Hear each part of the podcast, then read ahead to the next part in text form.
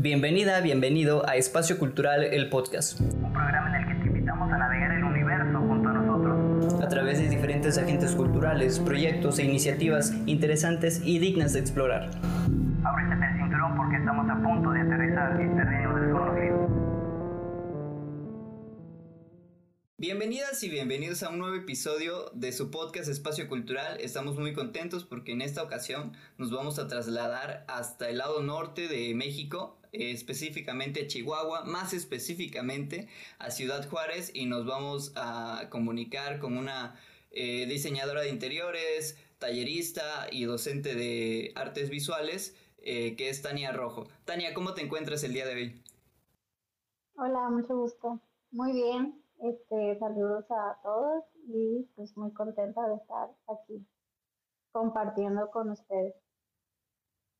Muy bien, muy bien. También nosotros estamos muy contentos y ansiosos de, de generar el diálogo en este espacio y me gustaría comenzar eh, abordando este tema que, que abordamos con, con todas las personas que entrevistamos aquí, eh, sobre tu infancia. ¿Cómo, ¿Cómo tu infancia se relaciona con lo que haces ahorita? Básicamente, ¿cómo se relaciona tu infancia o, o tu adolescencia, cualquier momento anterior a, a, a este punto? ¿Cómo te relacionas con el arte? Mm, bueno, este, mi principal interés en la pintura, sobre todo, fue en mi infancia, este, porque mi hermano, que ya realizaba obras de arte, tenía mucho talento en la pintura, él es arquitecto, y pues a través de, de sus obras yo me inspiré y fue como quise como experimentar la pintura, que me llamó mucho la atención y es algo que yo quería hacer ya eso fue pues durante mi infancia así más chiquita, ¿no? Y ya más adelante en la adolescencia fue cuando empecé y que me metía a, clases de, de, pintura, específicamente al óleo. Y ahí fue donde comencé todo este camino de la pintura, del arte, y de ahí en adelante ya no me detuve. Genial, eso, eso me encanta porque pues ya habla de que tuviste diferentes puntos en tu vida en las que te relacionaste de diferente manera con el arte, ya vaya desde ver a tu hermano como referente que, que, realizaba trabajos, procesos creativos con la pintura, a ya de ahí pasar a un siguiente nivel que es tomar clases de, de pintura. Eh, pero digamos que tu, tu, tu, situación da un giro eh, prácticamente de 180 grados, por así decirlo, porque tú te decides por estudiar diseño de interiores. ¿Cómo pasas? Eh, cómo, cómo, fue esa decisión que, que, tomas? Y de ahí, primero, ¿cómo llegas a estudiar diseño de interiores? Y posteriormente, ¿cómo te terminas reencontrando con, con, con la pintura? Bueno, este, sí, yo comencé a estudiar diseño de interiores y esa es mi licenciatura, la que yo estudié. Y sí, es muy curioso porque realmente, o sea, desde los 15 años yo por las clases me interesé en el arte a través de la pintura y fue como seguir estando en clases, pero pues tenemos esta, pues como catalogamos en, anteriormente porque pues yo no tenía mucha conciencia de, del arte y de todo esto por mi edad, pero tenemos este, esta, etiqueta que le damos a la pintura de que puede ser un hobby, de que no tienes, o sea, pues, tú sabes, aquí sobre todo en el norte eh, sí hemos batallado un poquito para crear esta cultura, esta conciencia, y está esta idea como de que la pintura puede ser un hobby y, ya, o sea, no, que necesitas hacer algo más, algo más profesional, algo que te, que te pueda dar pues cierto este ingreso, ¿no? Como pues, bueno, igual, yo digo aquí en el norte, pero siento que igual esto también pasa mucho en todo el país. Y pues por eso fue que no lo tomé tan en serio y me decidí por estudiar algo más, algo relacionado, porque la verdad yo no me arrepiento de haber estudiado licenciatura porque aprendí muchísimo sobre todo porque para mí el diseño y este, el arte van, van en el mismo, por decir, ramo, ¿no? O sea, realmente una, yo pienso, o sea, que las dos son muy, pueden llevarse muy bien, se puede hacer una fusión muy padre. Entonces también en mi carrera aprendí muchas cosas sobre el manejo del color, eh, sobre la expresión también artística, la historia del arte, porque todas esas cosas las vemos. Entonces, realmente mi carrera me gustó mucho y pues eso fue como me decidí a estudiarla, porque también era algo que me interesaba mucho, eh, los espacios, ¿no? Y, todo esto de cómo a través del color, de, de mm, mobiliario, de la distribución y todo eso, podemos eh, satisfacer ciertas necesidades, ¿no? Del usuario y todo. Entonces, realmente, pues, hay muchas cosas que son muy parecidas tanto en el arte como en el diseño y para mí no son separadas, pueden fusionarse muy bien. Entonces, pues ya, eso fue como me, me fui por el diseño de interiores. Es una carrera que la verdad me gusta mucho y no la dejo de lado pero ya al momento de decidirme con el arte, pues siempre fue porque tuve esa inquietud en mi interior de, de, abarcar más el arte, nada más que por escuchar pues otras otras voces o otros consejos, ¿no? Que te, que te quitan eso, como esa intención, pues lo haces de lado, ¿no? Y dices, bueno, voy a seguir haciéndolo, pero me voy a enfocar en esto que es más profesional, más etcétera y por eso no fue que me metí ni artes plásticas ni artes visuales. Eh, ya al momento, o sea, siempre hubo esa inquietud en mí, incluso pues durante la carrera, eh, pues tuve, tuve la experiencia de irme de verano a investigación, donde ahí te conocí. este, y ahí me enfoqué justamente en, en un proyecto cultural, ni siquiera fue algo relacionado con el diseño lo cual pues sí en mi universidad hubo ahí ciertos conflictos que me decían así como de, ¿por qué no, o sea, investigas algo relacionado con tu carrera, etcétera? Pero no sé, como que tenía esta inquietud y, y sentía que pues igual lo podía hacer. Entonces ahí en ese verano pues mi enfoque fue, fue más en un proyecto cultural y ahí fue donde como que toqué un poquito más esa parte que ya estaba en mi interior, pero fue como de, algo me estaba como llamando, ¿no? Guiando de que. Entonces ya al salir de mi carrera, al graduarme y todo, pues sí experimenté un poco en lo laboral de mi carrera, pero también dije algo muy, o sea, era más como una voz interna, ¿no? Y que me decía que tenía que abarcarlo más o que lo, que lo intentara. Entonces ya fue donde decidí, dije, bueno, voy a intentarlo y a ver qué, qué sucede. Y si no funciona, pues está bien, ¿no? Entonces dejé de lado mi carrera y de hecho mi, primer trabajo fue maestra de pintura en un colegio eh, particular y lo tomé y realmente también nunca, nunca me pensé que iba a abarcar lo de la educación, era algo que nunca me imaginé y que solo apareció. Y lo tomé, o sea, y fue como, como empecé todo, o sea, es como me abrí las puertas eh, en cuanto me en cuanto dije aquí es donde me voy a enfocar y a ver qué pasa, ya fui y ya se fueron dando las oportunidades y me di cuenta y descubrí que, que podría, ser, un, ser maestra, o sea, es algo que nunca me hubiera imaginado y me fue muy bien en la, la relación con mis alumnos y las experiencias que yo tengo y compartírselas.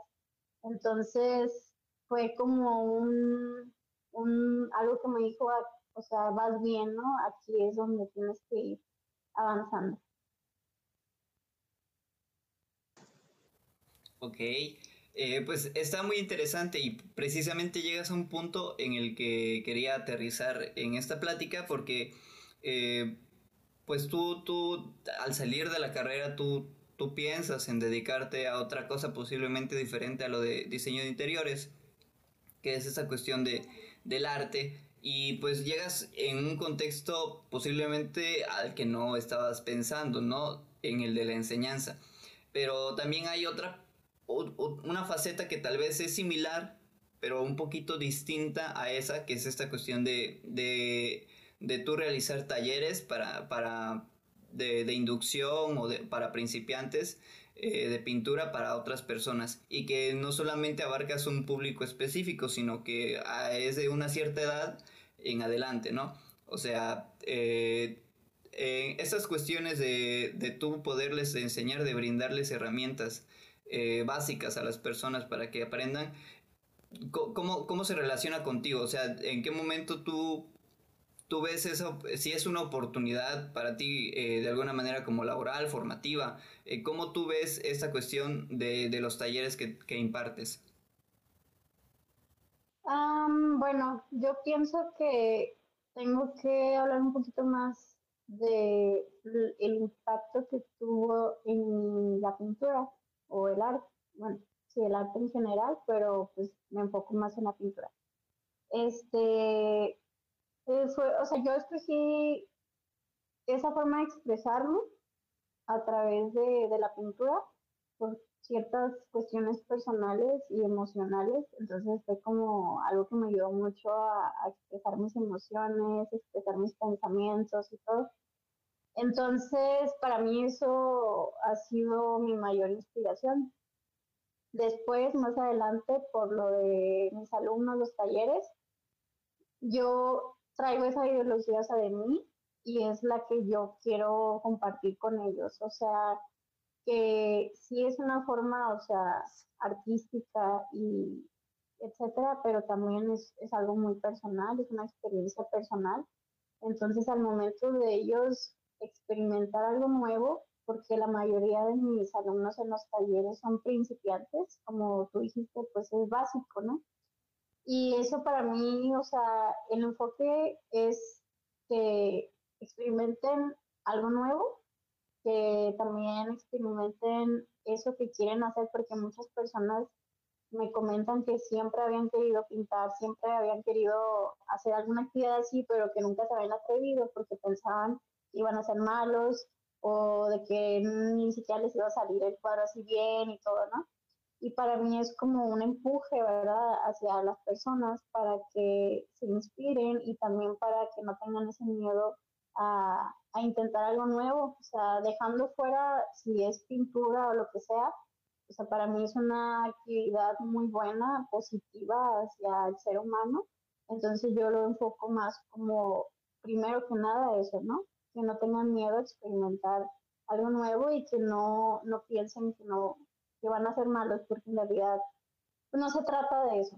Y en segundo, también es un empuje para que también las mismas personas de mi ciudad se interesen más en las actividades artísticas y que darles la oportunidad, sobre todo, de tener estas actividades en la ciudad. Y pues ya al final viene siendo pues que se puedan crear más artistas en la ciudad, que se interesen mucho, tanto que sigan igual que yo, como yo me interesé al principio, que sigan y que tal vez de 10 personas que fueron a mi taller, dos se quedaron con esa espinita y terminan siendo, descubren que es lo que quieren hacer. Entonces, para mí también es un empuje de crear más artistas en la ciudad o al menos que, que suba más este, pues el porcentaje de personas que realizan actividades artísticas, ¿no? Este programa es realizado y producido por Faro Austral. Sí, definitivamente creo que lo que dices es muy importante porque, pues, aparte de que brindas y, de, y diversificas la manera en que las personas puedan acceder, más allá de la disciplina que es eh, la pintura, al, al, arte en general y a poder intentarlo. Em, hay muchas personas que creen que practicar algún arte, que ser músico, ser eh, pintor, este, ser este, bailarín, es cosa de, de, muy pocas personas, pero es porque muy pocas personas realmente lo intentan. Y, muy, y aún más pocas personas son las que se quedan con la disciplina y quieren seguir progresando, que es lo mismo que pasa con los deportistas, que es lo mismo que pasa con, otros, con otras disciplinas y en otros momentos, ¿no? Pero eh, tú que para mí serían muy evidentes porque ya con lo que me dices ya empiezo a, a diferenciarlos, pero para ti, ¿qué, qué, cuáles son las diferencias entre impartir la materia eh, que, que, das en un colegio a hacer talleres? O sea, para ti, ¿qué diferencias encuentras entre esos dos, eh, vaya, públicos que, en los que tú trabajas? Mm, bueno, pues primero que nada sí es muy diferente porque los talleres en su mayoría eh, abarca adolescentes a adultos, pero en su mayoría son adultos. Y en el colegio pues estoy con niños, entonces es, para empezar pues es un público muy diferente. Eh, los dos creo que se relacionan mucho en lo mismo, ¿no? De que se animen a experimentar de nuevo, que no tengan miedo de intentarlo y que no este, subestimen lo que ellos pueden hacer. Y de diferente, eh, pues es también la edad, ¿no? O sea, yo abarco desde preescolar hasta secundaria en el colegio. Y más que nada en los de primaria y secundaria, eh, pues creo que es muy bueno que empiecen desde esa edad a realizar eh, actividades como, como la pintura. si es realmente lo que les interesa, siento que ahí es como que la base. O sea, ya, ya no es como los adultos de los talleres, ellos ya han pasado por cosas, están, este, tienen edades mayores, otras cosas como otros tipos de situaciones y de vidas a ellos que ellos apenas están empezando, entonces es como más, yo siento que es más, o sea, más importante también, o sea, los niños, porque es como desde chiquitos van a ser las memorias que ellos van a tener, de que, ah, yo tuve mi clase, me gustó, mi, maestra me, me, alentó, ¿no? Y sobre todo la creatividad, o sea, ya van creciendo con creatividad y expresando, ¿no? Expresándose. Y siento que lo bonito de, de los niños, o sea, de la escuela, es de que la, o sea, tú los enseñas a, ser creativos, porque la creatividad no nomás abarca la pintura, también te sirve en todos los ámbitos de, pues, de, todo, de la vida. Y eso es una forma en que ellos pueden ayudarse a expresarse y también interesarse más en, en la pintura. Y ya van creciendo con eso, ¿no? Tienen más años en los que pueden ir este, siguiendo trabajando en eso si les das las bases necesarias, la motivación y el apoyo. Y en el aspecto de los talleres, pues creo que ahí ya es una experiencia un poquito más madura, más personal, más, eh, pues porque las personas ya mayores vienen con, con, ciertas cosas de que te digo, que si no lo intentaron en muchos años, o sea, es como hacer algo nuevo y sentirse que, que siempre pueden empezar algo y que igual ahí también se puede, se puede desprender que a lo mejor ya hayan traído el talento, pero nunca hayan intentado y que sea como un, como un florecer de una persona al momento en que va a un taller y pinta y nada que resulta que realmente nomás necesitaba intentarlo, ¿verdad? Sea, pueden pasar muchas cosas y de las experiencias diferentes, o sea, las diferencias, pues yo creo nada más es eso, ¿no? La edad, el pensamiento, las experiencias, pero en realidad pues como empezar con un niño también enseñarle a pintar. Es, para mí es como igual, nada más hay que enfocarlo diferente, o sea, de cómo, cómo comunicarles, cómo compartirles a los niños, a los adultos. Sí, me parece que esa es una muy buena respuesta, que tienes muy claras este, las, las dos direcciones, precisamente por la experiencia que tú tienes eh, ya trabajando con, con ambos eh, contextos. Y ahora me gustaría hacerte una pregunta que me parece que va a relacionar todo lo que tú comentas con, contigo misma y es acerca de qué rol, qué importancia, qué sentido tiene el arte en tu vida, eh, vaya, hasta este punto. Mm, pues, pues toda la importancia, este, como te decía, o sea, todo empezó como cierto interés, ¿no? Pero no sabía realmente, no estaba consciente al 100% de lo que iba a representar actualmente en mi vida la pintura o el arte.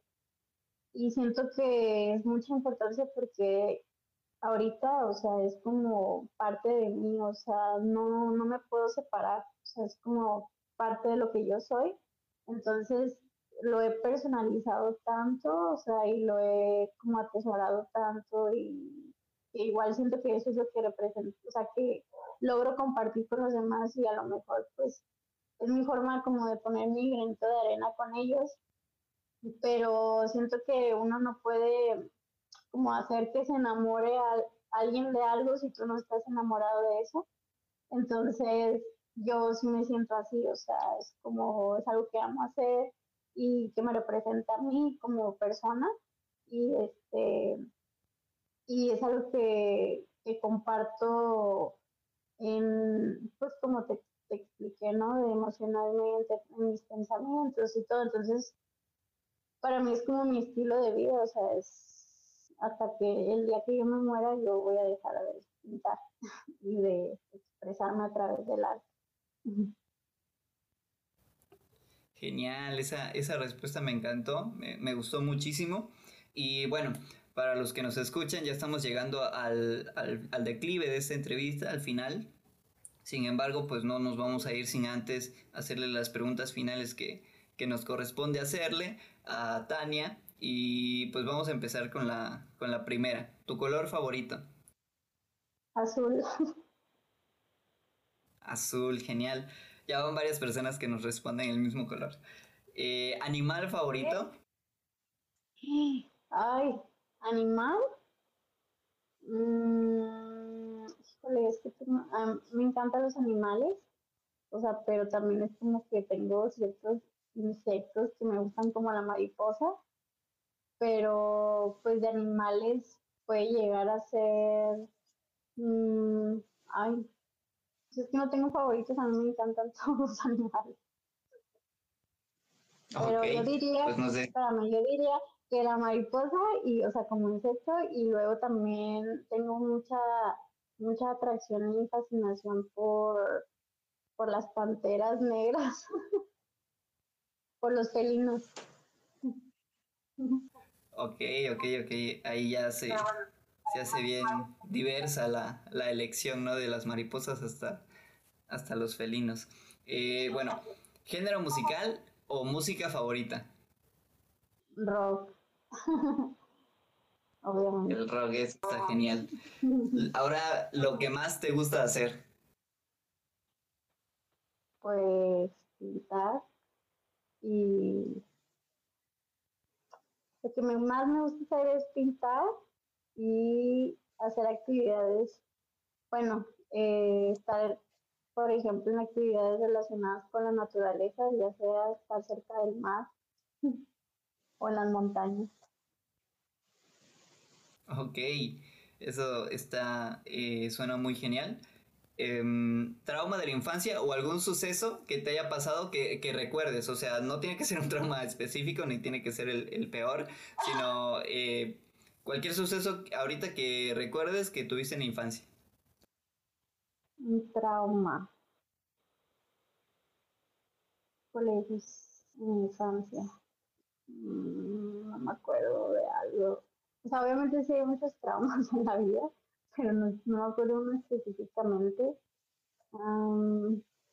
Posiblemente, bueno, posiblemente sea relacionado con la muerte de alguna mascota mía este, sobre todo de, de un conejito que se me murió. Ok, ok, ok. Sí, aquí nos han contado de, de, de todo, desde eh, mudarse, desde algunas cicatrices, eh, cosas así, ¿no? Eh, y bueno, esta es la última pregunta y esa es más bien una, una, una pregunta con respuesta más libre que las otras y es sobre alguna recomendación. Con esto me refiero a algún consejo que tú quieras dar al público que nos escucha, eh, alguna recomendación de música, de pintura, yo qué sé, alguna recomendación. Mm,